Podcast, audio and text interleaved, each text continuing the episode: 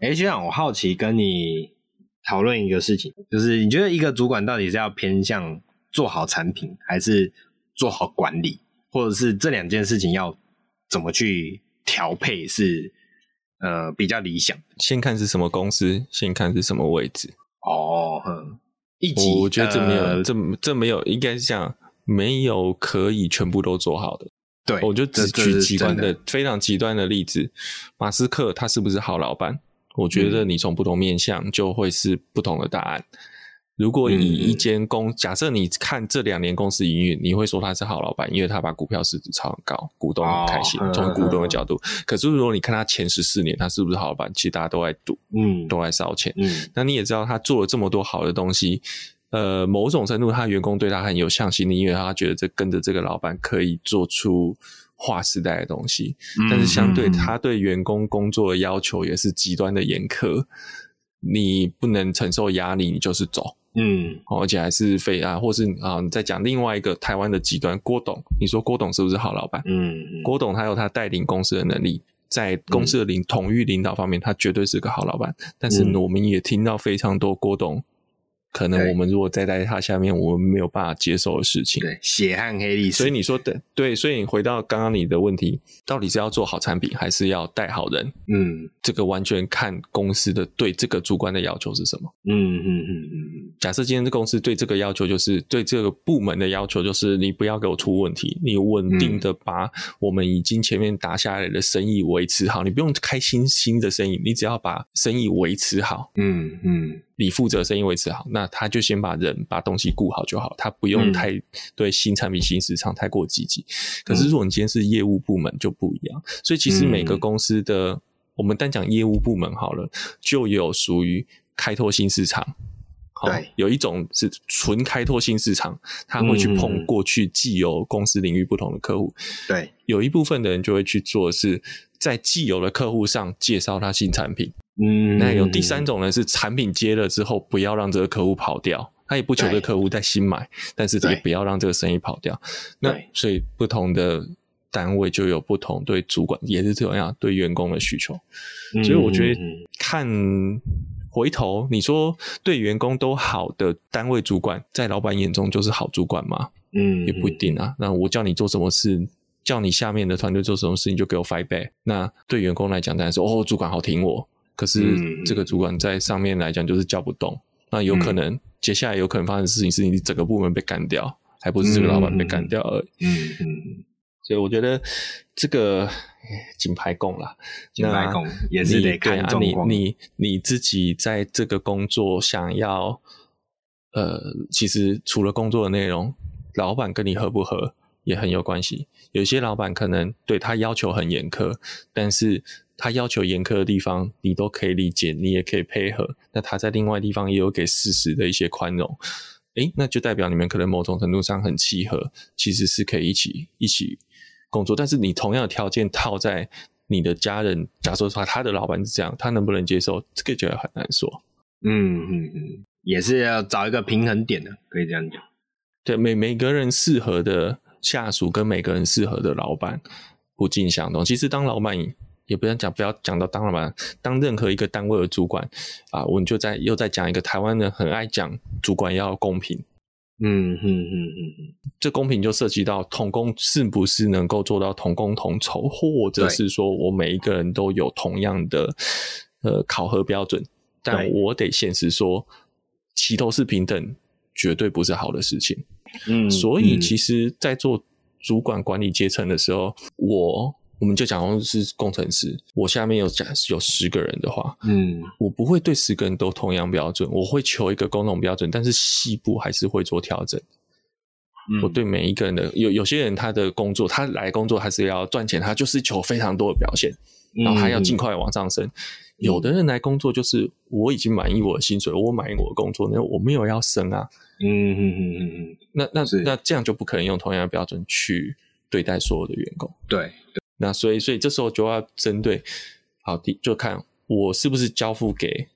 呃，符合我给他薪资的工作，这是第一点啊。那、嗯、就是有没有符合我我这个部门加总起来有没有可以交出符合上面对我这个部门预期的成果？是是，然后主管要在中间做平，嗯哼哼，然后每个单位一定都有老屁股，老屁股有的老屁股很好，有的老屁股很难搞。嗯、那公司的制度也不是说难搞，老屁股你就一定可以处理得掉它。那老屁股在那边，有时候就会让小屁股们看得非常越来越不爽。嗯嗯嗯，哦，这个一定也会。那老板能不能卡？老板不要怎么动手，或者他要怎么去让老屁股激起老屁股一些热忱？这个都是都是要看。啊，有时候你说老屁股在那边放烂也没什么不好。嗯，如果他交的，如果他薪水就是领那样，然后他也交得出他该做的事情，你不要再多叫他多做事，有符合工作公司的这个预期，其实，诶、欸，某种程度也有他的好处。嗯嗯嗯，了解。所以我觉得这个大师要开课了，难。我觉得这个真的人做做管理层真的比呃上来你才会发现有很多东西跟本来的想的都不一样。是。还有啊，台湾人又不爱说真话，我讲白了，就每次问说：“哎、啊，你最近工作分量 O 不 OK？压力大不大？你觉得你喜欢这个工作吗？员工讲话都会很小心嘛？那假如说我如果不说我不喜欢，那我是不是会就就会就就我考机会比较差之类的哈？所以有时候我觉得在台湾做主管跟对。国外同事而言，你反而要有更多的技巧去挖掘，嗯，同事们心中隐性的那一面。哎、欸，可是我就好奇一个问题：外国人不会有这种呃，也是会，也是会，但是对相对他们看到，如果他觉得不对的地方，他们比较会直言。哦，我理解，我我我讲美国啦，我讲美国啦。哎、欸，欧洲不同国家也有不同的风格。嗯嗯嗯，好，那印度也有，我有碰过印度的同事，也讲的很直白的，也有碰过印度的同事讲的很隐晦的，嗯啊，也有的同事是讲话，但是你虽然只听得到声音，他的声音，你知道他在摇头的，是，所以我觉得这不是哪一国一定，是普遍上，呃、嗯嗯，可能这跟教育、嗯、教育的成长背景有关系。面对是欧美同事，他们的至少在他们觉得有问题的地方，会比较直白的讲述出来，即使是挑战领导层。是是，感谢学长的经验分享。没有，我我觉得还会还是一点，就是说，如果面临到这个有类似问题，其实思考的是说，你觉得你现在的主管有哪些东西契合你的地方，有哪些东西你觉得长久会是问题的？嗯嗯，呃，有时候其实跟到一个，我所谓跟到一个好主管，不代表说他可以给你一个优渥的工作环境，也代表你要考量的是成长性。有的人，我像这个是看每个人企图啦，有人企图就是我求一份稳定的工作，那就不去不需要去求成长性。那有的人是我在这个老板下面工作很弹性、很自由，然后我也很有成就感，但是我看得到成长性吗？呃，刚开始几年可能还不在乎这个问题，嗯、可是当你在做到某个做了一段时间，做到某个位阶之后，你就会开始寻求说，那我今天在这个老板下面，或者我在这个公司的这个部门下面，我如果对我自己未来还有一些预想的目标的话，我达不达得到？有时候有那个环境是达不到的。现在很优渥，不代表十年后是优渥的。嗯嗯嗯嗯。甚至是现在很有成就感，不代表后面也是可以继续一直维持这个状况。对对，所以我都有时候就自己默默心中在笑说，说说这每年的生日愿望很简单，就是我的薪水如果可以是我的岁数等比例成长就好了。哎没有，我们不要求跟岁数跟体重好了。呃，体重比较容易脱钩，我跟你讲。如果跟随体重，那就是暴发户了，这样子。对。有事没事，打开 Podcast，收听四轮后缀 news。分享车界大小事，管你开 Focus 还是 Altis，收听四轮后缀 News，我们陪你到路上奔驰。Hello，大家好，我是米龟，我是卷毛，我是学长。好，那上周呢有一个新闻是关于立法院交通委员初审通过《道路交通管理处条例修正草案》，那将限缩民众可以检举的项目，会名列四十六种违规的样貌，其中包含了未戴安全帽、开车手持行动电话、违规超车、闯灯、并排停车、占用升降车位等等。而原先的红黄线违停，在未严重影响交通秩序的状况下，并未列情中。那交通部路政司司长陈瑞文表示，因为智慧型手机与行车记录器的普及，民众检举案件爆量，甚至出现了特定跟跟拍的连续性、恶意性、报复性检举而产生民怨。那交通部长也表示说，规范民众检举为正面表列的四十六项，以避免太泛滥，警察处理辛苦。但并不意味着其他违规不能处理，警民众还是可以请警方来协助处理这样子。那我觉得交通部长讲这个就有点自相矛盾啦，就是检举太泛滥，然后警察处理很辛苦，但是民众还是可以请警察协助。所以，与其坐在电脑前面处理这个举发的罚单，让民众站在路边打一一零，叫警察来开单，就更体恤这个辛苦的警察嘛。我觉得这个逻辑上好像就是不太正确的感觉。嗯，反正开单的不是他嘛。哦，对，开单的不是交通部长。对啊，对对对，交通部长不会出去开单啊。啊，对对对。那我觉得这就是很标准一个，呃，发生问题，我们不是解决问题，我们是解决报问题的人。对，没错，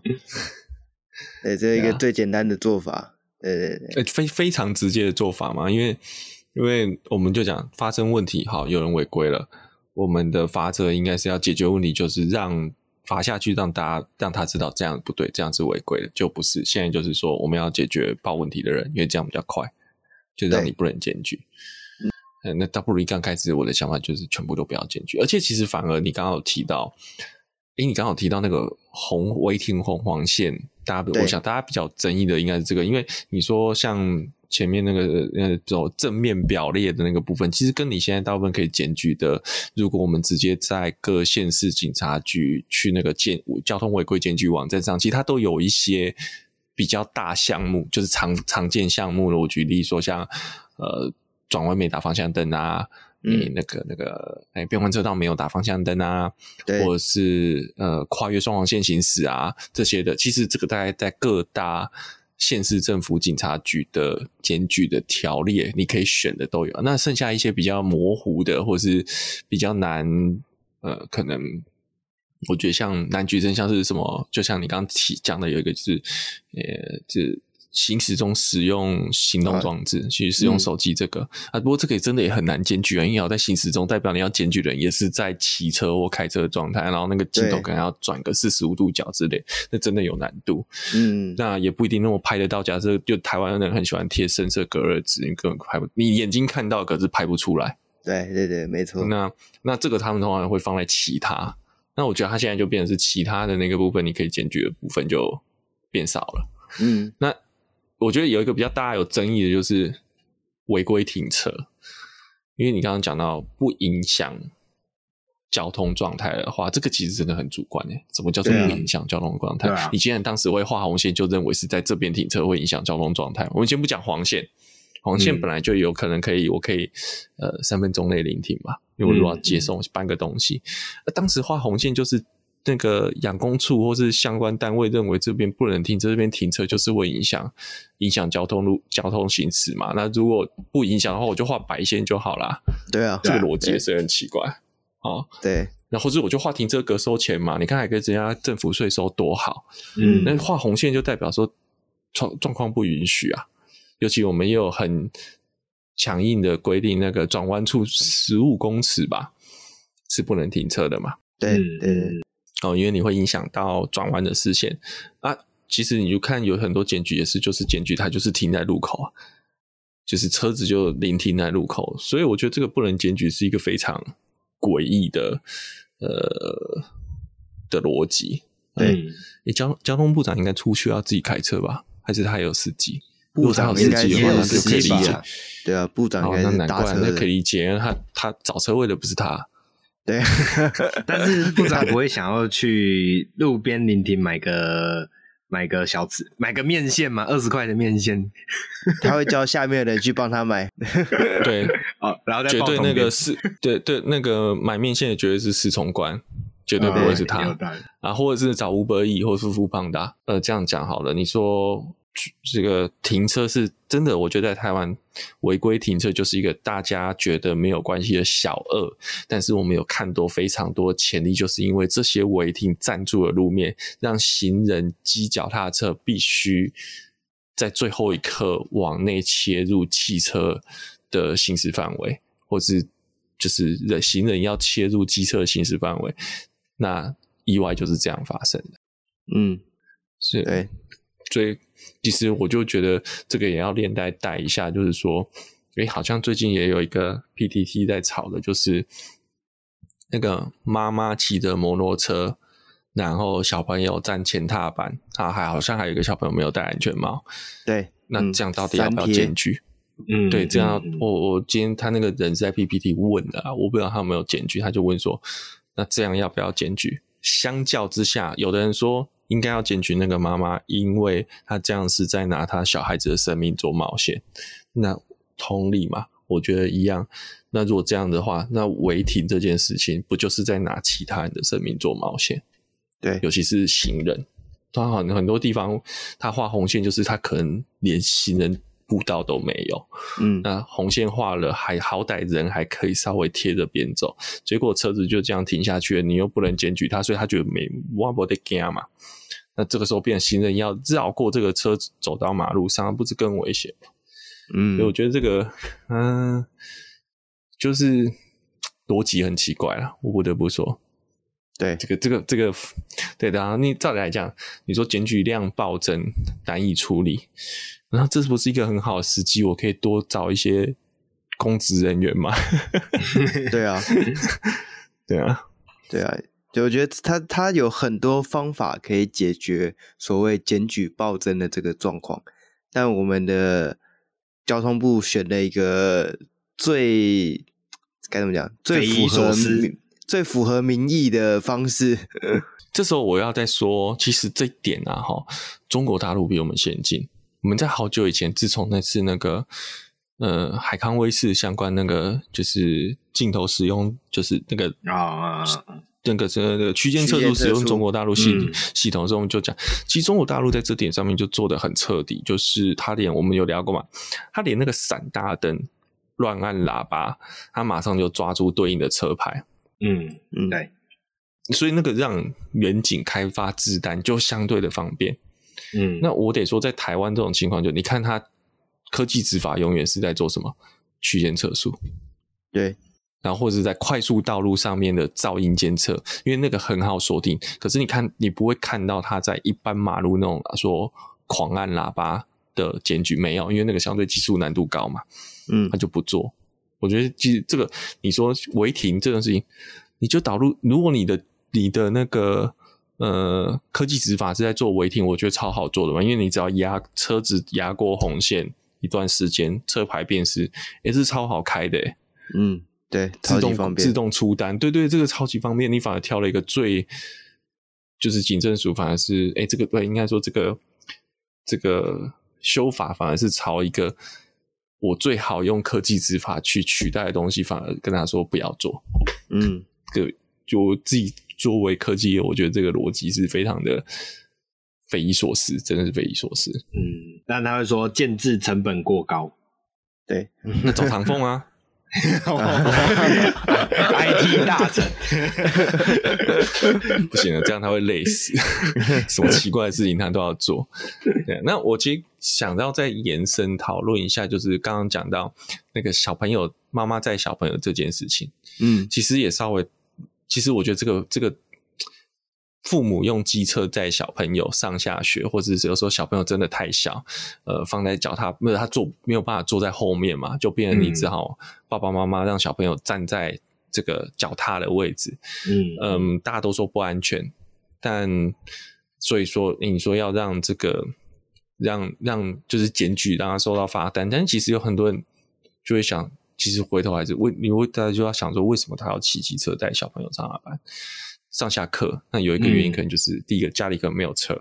嗯、再就是其实我严格说起来，那个你在小学附近接送，你就知道很恐怖，那个汽车也没有什么位置可以停啊。嗯，真的，嗯，对对对。那那我我先不撇除，因为这个是社会整个。大环境的问题，那我就先来聊一下，好，就是对，假设你们两位，啊，你们现在没有小朋友，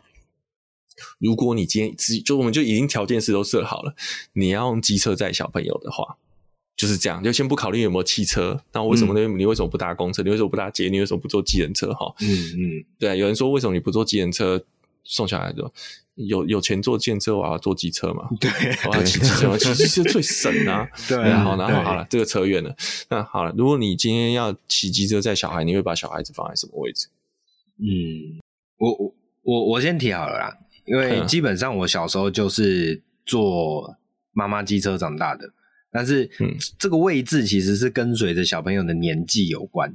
就是当你。比较小的时候，你你当然在前面还是比较有办法看顾到。那当然有人会说啊，前面摇摇晃晃的不安全，所以其实很久以前就有那种就是。会有家长把那种小的那种有点类似婴儿坐篮，对哦，对对对对，竹竹子做的那种，竹子做的，对，我以前有看过，就是它把它固定在前面踏板上，小朋友就可以坐在那边，对对，然后脚可以伸出来，从那个框里面伸出来，所以它也不会很容易的掉出去，对这个状况。那小时候比较小的时候，因为家长还是会希望要可以。一来是小朋友自己的掌控能力也不好，二来是他毕竟在家长的视线可及范围内也比较好呃照顾。当然不是真的说是我边骑车边喂奶没有那么厉害啦，只是这种 看顾的状态是比较容易的。那年纪大一点的时候，其实小朋友渐渐自自我掌控能力比较好之后，就会往后座去放，因为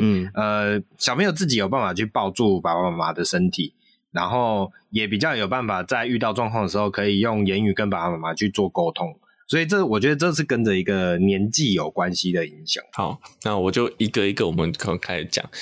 小时候小朋友小的时候，你会说刚刚讲我们会坐在前面，对不对？整个踏板的位置，不管他是用站的，或是放张板凳之类的，让小朋友坐在那。好，第一个，机车踏板上面不可以载运任何东西。哦，真的连宠物都不行哦。我们的法规是这样子啊，连宠物都不行吗？对对对，所以你今天如果在机车踏板，小孩子放在那边的话，是可以开发三百到六百块的。哦，这是第一个事情。第二个事情是，好，接下来当你的小朋友放在后座的时候，他他可能再稍微大一点的时候，可是他可能又还没有那么稳。那有的人可能就会去买机车用的安全座椅。哦，有这种东西是固定在后座，然后让小朋友可以坐在比较大一点的孩童可以坐在后座。那他可能这个安全座椅还有个什么安全带之类的。啊、哦，对对对。那大家讲说，既然是安全座椅了，那应该没有问题了吧？错，台湾的机车法规并不能放安全座椅，非法改装。嗯对，这是非法改装。然后另外一个有趣的是哦，脚踏车的安全座椅是有纳入规范的哦。脚踏车安全座椅是也是一到四岁在前面。这个在去年三月的时候，脚踏车跟电动辅助自行车是可以有合法的儿童座椅装在前面，就是那个呃爸爸妈呃骑乘者的手跟身体中间那个横杆的位置。因为我曾经有想要去买这个东西。然后但在一到四岁以后，甚至比较大的孩童。呃，二十二公斤以下孩童的话，它有固定于后轴的安全座椅，所以反而是脚踏车跟啊，然后电动车哦，电动辅助自行车嘛，是可以有安全座椅，但是我们台湾的机车安全座椅是没有纳入法规的，所以严格说起来，你在市面上买到所谓叫机车儿童座椅，你去装在后面的，诶、一样违法。然后再一个更有趣，我也是做了功课之后才发现的，我们刚刚刚刚讲了，有另外一种做法，就是如果今天是两个大人一个小孩。那小朋友常常会夹在中间，嗯、对不对？对。好，那好，这时候又违法了，因为普通机车、普通重型机车跟大型重型机车在后座有座椅的情况下，它仅能在驾驶以外再承载一人。嗯。所以你今天放三个人违法。对，所以你就知道台湾的法规其实。我们一天到晚，每一天，每天早上，每天傍晚，看到这么多爸爸妈妈带小孩。其实我这样严格跟你们一讲完之后，我们仔细思回头去思考一下，这些爸爸妈妈带小孩的状况里面，我想超过一半都是违法的。嗯，如果你直接认可以台湾法规的状况来讲，所以我觉得这就是一个法规不不合于现实的状况。对，所以你也不能怪说，我呃，这爸爸妈妈这个怎么讲，就是连我们在指手指着这个妈妈，可能这个家长可能这样在小朋友不安全的同时，其实我们自己也有一些行为。其实是不合于法规的。嗯嗯，好啦，那另外再讲一个，刚刚讲到的安全座椅，再讲一个是安全帽。好，我们骑机车都要戴安全帽，这个大家都知道。现在连骑脚踏车也都会戴了。嗯，骑脚踏车不戴安全帽好像没有法规嘛。好，但是我们都会戴。呃，其实你如果有在有在用脚踏车做运动的人，我相信一定都会去买安全帽，因为真的在路上不小心，不要说人家撞到你啦，就是自己不小心摔出去，对头部都是一个保护。嗯，那。戴小朋友的安全帽就又是一个问题了，就是但我们的安全帽一定是要，哎，之前有吵过那个配件的事情嘛，所以安全帽安全帽都要经过标准局标准检验局检验过的才可以拿来贩售嘛。但是标准检验局的的 那个安全帽规范最小的头围是五十公分，嗯嗯，可是五岁以下的小朋友头基本上都不到五十公分，所以五岁小朋友以下，你市面上贩卖五岁以下小朋友。戴的安全帽又大部分都是不合法的，哎、欸，应该不能讲不合法，嗯、不符合标准检验局的法规，所以它不应该当做乘坐机车上面的安全帽。嗯，这又是一个法治陷人民于不义的地方，陷、嗯、陷人民于厂商不易的地方。是哦，那。那这个时候，其实你只能勉强的说，如果小朋友真的头比较小的，甚至我就讲了，就算是五岁的小朋友，有的小朋友成长发育不一样，他头围可能也不到五十公分了。那对，就算他大于五岁，他还是找不到他可以用的安全帽。那这样其实真的只能你回头去找脚踏车的直排轮的加减，呃，就是多给小朋友一些防护。那最最最终的就还是说，其实。如果家车上有载小朋友的话，就尽量放慢。然后，其实我是个人蛮不建议用背巾，但我也知道有很多爸爸妈妈用背巾，呃，带小朋友，因为小朋友真的很小，嗯、那是不得已的。但是，真的是背巾把小朋友背在前面，出事的时候，真的小朋友就是肉垫，反而是大人的肉垫哦。这个其实是很危险。嗯、对，所以我觉得这个反而讲接下来说，诶、欸。接下来立委选举的时候，是不是大家可以一起努力一下？嗯，朝立委交通相关的立委，看看这个部分，呃，这种机车接送的部分的法规能不能更明确啦？对，嗯，但我觉得有点困难呢。就是大部分立委应该都是以汽车作为平时的交通工具为主。不过，我觉得就是立委们自己不用有这种。不用有这个需求，可是他选区的民众有这个需求，他就要处理啊。就是像立委可以，啊啊、立委本身可以吃素，可是他还是要处理吃荤的哦选民的问题啊。哦、对，对，对，对，但我是不知道房租八千块的立委有没有办法处理我们目前哦，不是不是，哎，要被查水表。房租八千块，但是有两栋房子的立委啊，对对，好羡慕。好，没有拉拉回来这个话题啦。对，就是就是觉得呃，其实经过学长这么一讲，才会发现，诶、欸，要再带一个小朋友，然后在路上奔波，其实本身是真的是一件非常困难的事情。如果你又想要做到合法，然后又想要做到安全，啊，各种面向综合起来，它其实是一个很难达成的任务。真的是很难，尤其像台湾，我觉得有一个问题在于台湾的呃都市密度太高，嗯、所以你看，因为都市密度高，所以啊还有啦，车子车价贵嘛，那车价贵，但有一个连带的成连带因为是大家就算有车，你要找到停车位也很难，对，很不容易，所以在这个都市密度高的情况下。每一个学校，或是每一个呃，甚至补习班，你要接送小孩子的地方的学生量都很高。那如果对比于比较乡下，或者是国外，呃，居这种住商分离的比较彻底的的措举措的时候，学校周边都有很大的腹地，可以让这个父母可以呃用汽车接送，或是用比较安全的交通工具接送的时候，嗯、其实这个问题就会缓解很多。嗯，呃，我也坦白讲，我们家就是都没有骑骑摩托车载小朋友，嗯，都是开车，嗯、因为真的讲真的啦，嗯、呃，一发生意外赌不起啦，嗯，不敢赌啦。哦，虽然不是我们要去跟人家撞，但是有时候不是我们自己的问题，是可能。对，呃，对方也不是故意的，但是有时候就是意外。那你要不要赌这个意外？所以我们家都还是用汽车去接送小朋友。但是的确，你也看到很多爸爸妈妈，他不是不，他不是他不想用汽车，而是有很多生活上其他困难，迫使他不能这样子做选择。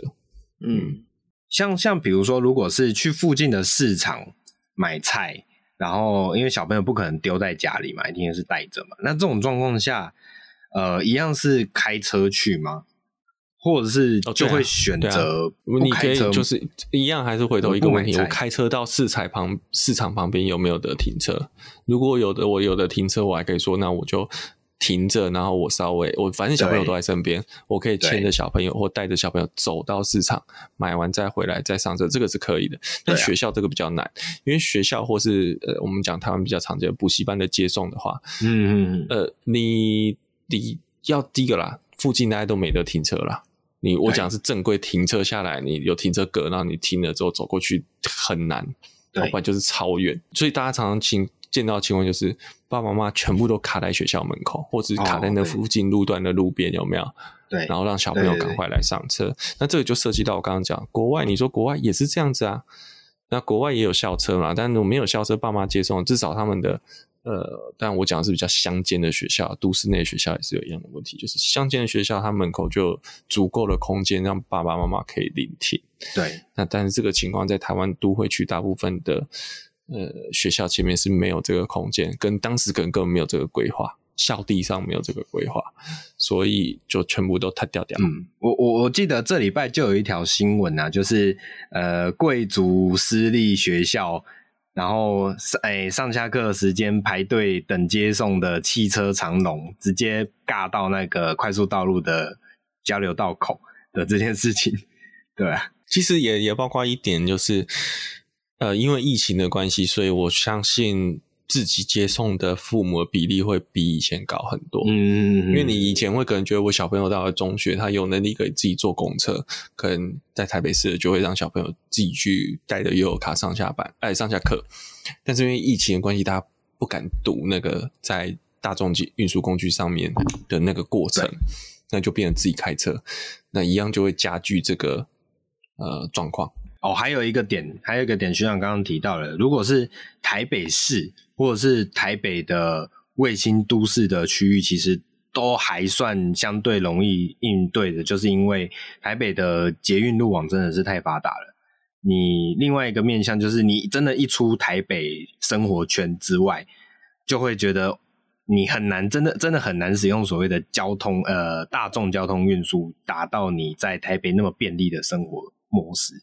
啊，所以在这些地方，我举个例子，对，我直接再讲一个地方，就像台中。台中市够大，嗯、我讲是传统台中市的，不是那个合并之后的台中市。嗯，传统台中市算一个够大的都市了，但是其实传统台中市的公车运输也是非常的不方便。大概除了台湾大道那边上面，因为是就主干道，所以公车很频繁、很密集。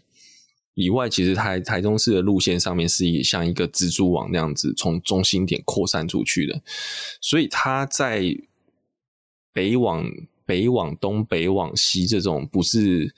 不是对角线行驶的路线上面，其实是非常不不方便的。嗯，那这时候所以就变台中人就还是习惯开车，很多人都还是习惯开车。那现在台中捷运也只有一条，嗯，坐的人也不多，所以、嗯、对这个这我只举个例子啦。嗯，对，高雄我相信也是，高雄不是有人在说高雄捷运都是外地人在做，当地人也不太做。对，所以我觉得就大大家回头要注意一下啊，就我刚刚讲的很多机车相关的法规，如果你们在家里自己载小朋友的话，其实呃呃就是不没被开单，不是警察被被不开，不是警察杯杯不能开，而是警察贝贝也都理解大家的困境，在不会开。嗯，那我觉得从这一这个新闻，或者说这一次的这个事情啊，可以去延伸到一个面向，就是想跟大家来两位来讨论一下，就是诶、欸，其实最近啊，我记得是前前阵子就有那个。美国 CIA 有针对台湾的未来的状况有做一个评论，就是呃，台湾的少子化现象其实正在蚕食台湾社会未来的发展性。对，那其实政府其实多多少少也有意识到啦，所以其实也是有成立所谓的一个少子化办公室去呃尝试去应对呃这方面的状况。那其实从刚刚讨论下来就可以发现，诶，那我生了一个小孩子，那我当然也是希望小孩子可以安全然后快乐的长大嘛。那但是终究是会遇到一些现实面的问题啊。那真的也不是每个人都有办法说，诶，开车接送小朋友这这个事情。对，那我是想聊讨论的是说，就是两位觉得这件事情到底会不会是一个目前少子化的因素之一？就是。你可能会因为你想要让小孩子比较安全、比较健康的长大，在一些较复杂的交通环境之下，所以你会希望你的小孩子就是使用汽车去做接送。那我们刚刚也聊到了，你用机车去接送，会面临到的这么多实际的问题，其实都是我们一开始无法想象的。所以，与其我要为了小孩子付出这么多，那是不是就干脆就不要生了？这也我相信，这也是很多新新的世代，可能七八年级生，七年级我不确定，但是八年级生很多会面临到的这个状况，就是会觉得，呃，与其要投资这么多的资源在一个小孩子身上，然后未来等他小孩子出来以后，要面对这么多现实困难的问题，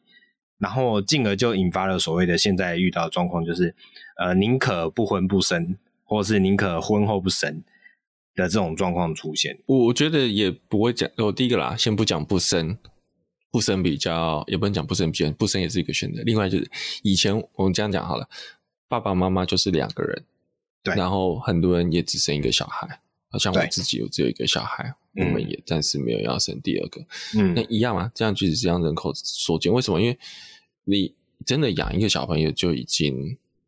呃，要付出很多成本，然后也对，然后再加上在台湾目前的状况，大部分都要是双薪家庭，尤其在大都会区的话，对对，那双薪家庭其实你就就很难说，呃，爸爸妈妈还有多余的时间可以去照顾小朋友。嗯，然后有另外一个情形，就是以前在大家庭状态的时候，可能爸爸妈妈双薪可以出去工作，但是家里还有其他的。这个家人可以帮忙照顾小孩，嗯、像我以前我爸妈去工作的时候，我就是给阿妈带，嗯，我给外婆带，哦，有不同时期有不同的安排。但是现在其实我们尤其这样，我们是从南部上来北部的，嗯，爸爸妈妈都不在北部，所以变成我们要带小朋友也是一个问题。然后再好，你没有家人可以带，那你就是要送安亲班，你要送保姆。那又是一笔不小的支出，对呀、啊，所以就会越生越少。我这个好像已经不是交，这个好像不是交通频道，我们现在是 叫做人亲亲职频道，人生规划、社会评论。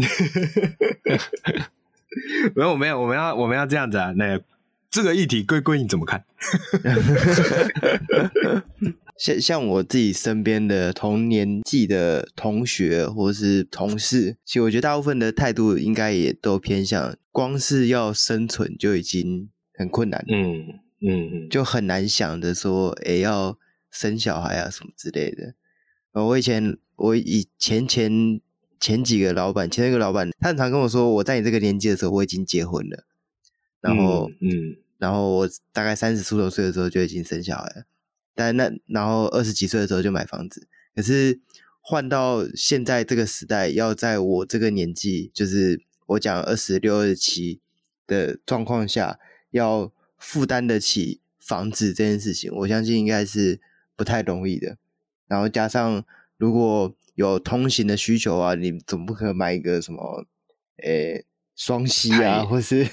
太偏僻的地方。对对对，你就。你就很难想想说，就不要想买房子好了，就想生生小孩这件事也是一样，就是以目前平均的薪资来讲，好了，假设我一个月可能四万，然后双薪好了就是八万嘛。可是你要在在北部新北的地方，你要租房子，然后你要负担。对啊，不要讲买房子，租房子都有点困难。对，嗯、然后有时候租房子完，然后你还有必要的生活支出，还要有一些其他的支出。对，然后其实就很紧绷，然后还要还要养小孩，那个负担真的是算是很惊人的啊。就如果你是，嗯，你是跟我一样平凡的人，就是，诶，不是什么，就是前几名的学校毕业啊，就你没有特别聪明，我可以这样讲，就是如果你是一个很平凡的人，那那其实这件事情就变得很遥远，不管是买房子或是生小孩这件事。那我觉得我的同学分成两派，有一派是为了小孩子结婚的。那个有有一部分是这样子，那那个那个叫做意外，对对对，那个是那个是意外，但是也不是说这样子他一定生活就不好，那有可能就哎，因为有了这个意外发生，他就加速了进程，对对对，他就变得很努力，加速了人生的规划，对对对对，他就变得很努力，然后为了要让这个小孩子可以正常的长大，然后就要就要付出很多加倍的努力嘛，对，但另外一派就是像。可能就像我这种，就是我不知道什么时候才可以很稳定的有一个可以提供小孩有足够能量长大的薪资收入，所以根本不会去想说，哎，未来什么时候要生小孩，因为那个东西看不到，看不到一个就是安心的结果。对，嗯，嗯，如果要拿生小孩跟买房子相比的话，我可能还宁愿。去 买房子，对，就是我这至少你不用担心房子走在路上被人家撞了。对对对，或者是房子长大变坏，这长通常房子长大只会变好，不太变坏。我我我，那这样我还希望房子长大跟你说，哎、欸、爸，我把别人弄大了，把别人肚子弄大，然后带了一个小房子回来。对。对啊，我觉得，我觉得，这、嗯、这个年纪大概就是这样。那我觉得到回归到就是我们刚刚讲的这个摩托车载小朋友问题啊，那当然一部分也是因为现在社会的环境，你要怎样提供小一个安全就是生长的这个样子，我觉得这是比起金钱方面的满足是更困难的，因为。现在身处在一个乱世的时代，就不管是台湾或是全球，我觉得现在都是一个动荡不安的状况下，很难预料说之后会发生什么事情。那讲到这个摩托车的东西啊，其实也是经过今天学长讲之后，我我以前就是一个态度，就像我刚刚讲的，我觉得没有钱就不要生，就是养不起就不要生小孩，我一直都是这样想。那其实刚刚有讲到一点，就是。因为我们都知道这些东西是不正常，就是大家都这样做，但是这些东事情都是违规的，但没从来都没有人站出来讲说那个，那我们可以用透过法规的方式，或是透过去参考国外怎么做，然后我们去把它修正，把台湾导向一个更好的、更完善的这个交通法规，让每一个小朋友都可以有经济，然后又方便又安全的方式可以出门。我觉得这这个会是一个比较正确的方向，可是现在大家就会说啊，你看到那个东西，大家都很辛苦，你就不要检举他。可是大家都知道他很辛苦，但是同样的那个小孩也是一个生命，他就承受在这样的这个危险之下，所以才会有人想要检。他检举的目的也是，我相信某某些程度也是为了希望这个社会可以更好，可以让违规可以变少，让意外发生的更少。对，就我们就不会常常看到说什么。没系安全带啊，小朋友坐在前座啊，然后出了意外死亡啊，这样的事情发生，对啊，那大家都是想要为了台湾做更进一步的这个这个事情，那只是从来都没有人想说，哎，我我们可以透过修法的方式，或是透过那个让厂商去做更多，就是像像刚刚讲到这个安全帽不能做低于五十五十公分的，那我相信可能国外有类似的方式，可能有小朋友专用的安全帽，只是台湾没有而已。应该说台湾有啦，但是台湾的法规并没有去验这块东西，没有，对对对。我觉得这个的修法会比什么限制间距还好 来的更有意义。还有 我们说，那是不是我们的机车安全座椅应该要有一个正式的规范？对对，就我觉得这是跟汽车一样，的走法嘛。我觉得这就是一个尴尬的地方啊！有人说，你看他就是那么辛苦，你为什么还要检举，然后让他承受更多的呃金钱付出？但是我们都知道，比如说你超速啊，或者是我们讲同样的状况，汽车装设安全座椅，然后去，如果你没有。正确装设是可以呃开罚的嘛？那这样的状况下，就是让家长知道说，哦，为了小孩的安全，所以我要在汽车上面装设安全座椅，让我的小孩安全。只是因为社会是希望让，哎、欸，应该说是大家是希望让这个社会更好的方向去走。但是机这次的机车事件就是尴尬的地方，就是即便人，即便是你对他开罚了，但你并没有办法解决他真正面临到的问题啊，你还是没办法，因为我们刚刚讲了，学长刚刚。提了这么多条法规，就是没办法让呃小朋友可以在这样的需求之下有一个比较安全的做法，比较安全且合法的做法。这就是一个他现况很不合理又很尴尬，然后又不合理的状态啊。呃，其实你刚刚讲一个说，因为他很辛苦，所以不要检举他。其实这也是一个，呃，因为我讲不是，这不是卷毛你的想法，是一个大普遍的想法的时候，嗯、其实这个问题就是我们又是一个。情理法的顺序，情理法的顺序，情在法之前。那但是法又是最低的道德底线，所以其实这个逻辑，这我觉得我个人觉得这个顺序并不是很正确。嗯，那当然是因为我们对应的法要修，但应当在能力所及的情况下，呃，应应当要先符合法律啦。因为法律就是一个最低的限制嘛，最低的道德底线。我们应该要先去，先去维护它。嗯，对对，但我的意思就是说，你要有一个合适合理的法律先出来，我们大家才有办法去遵循、遵循跟依规嘛。所以这也是得靠大家的政治智慧了，去能不能去推动这件事情，其实是要靠大家在这一方面。所以我们讲政治，政治其实政治并不是只是我们。常常在新闻媒体啊，或者是在网络上面看到，就是诶诶、你打我，我打你，然后两边在那边打架、抢占，其实就是这些跟生活相关的东西，跟生活息息相关的事情，我们要怎么样让它有一个更好的方式，让大家都可以一起去遵循，然后一起去呃。在道德底线之外，有一个更好的做法，才是我觉得才是政治最根本的一个意义存在。对，就是看到有这样的事情，你不，你心里想的不是说啊，他很辛苦，我不要检举他，而是想说啊，这样的状况那么平常频繁的发生，我们是不是可以透过什么方式去修法，去把它导向一个正确的方向？我举个例子，我有一个处理手法，既不会让这些辛苦的家长让他们生活更辛苦，但是又让他知道他应当要对他现在这个违规的方式要有所应对，哦，就不要继续违规下去。就是我当哦，这我讲就是像我常常碰到那种爸爸妈妈骑摩托车载小孩，然后就呃，因为前面大家都塞车嘛。那有些机车会乖乖的，就是在右边慢慢的往前挤去前面红灯。啊，有很多人就有很多，我觉得这个越来越多，就是很多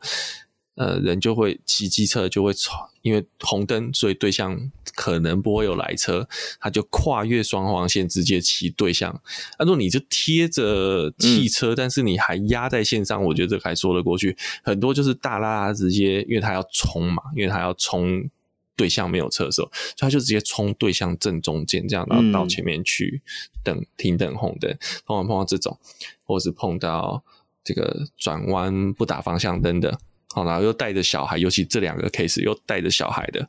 如果我是骑摩托车跟得上的话，我就在下一个路口跟他旁跟到他旁边，然后开始骂他。然后就两个原因，第一个是骂他。他知道啊，先不管他自己个人有没有检讨了哈，啊，第一个你骂他，那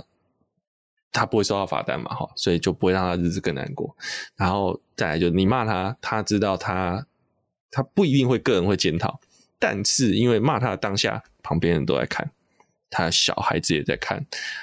他会有一个很丢脸的意识在那边，嗯、但他有可能恼羞成怒啦。嗯、但我至少让他对这次的事件有非常深刻的心理冲击。嗯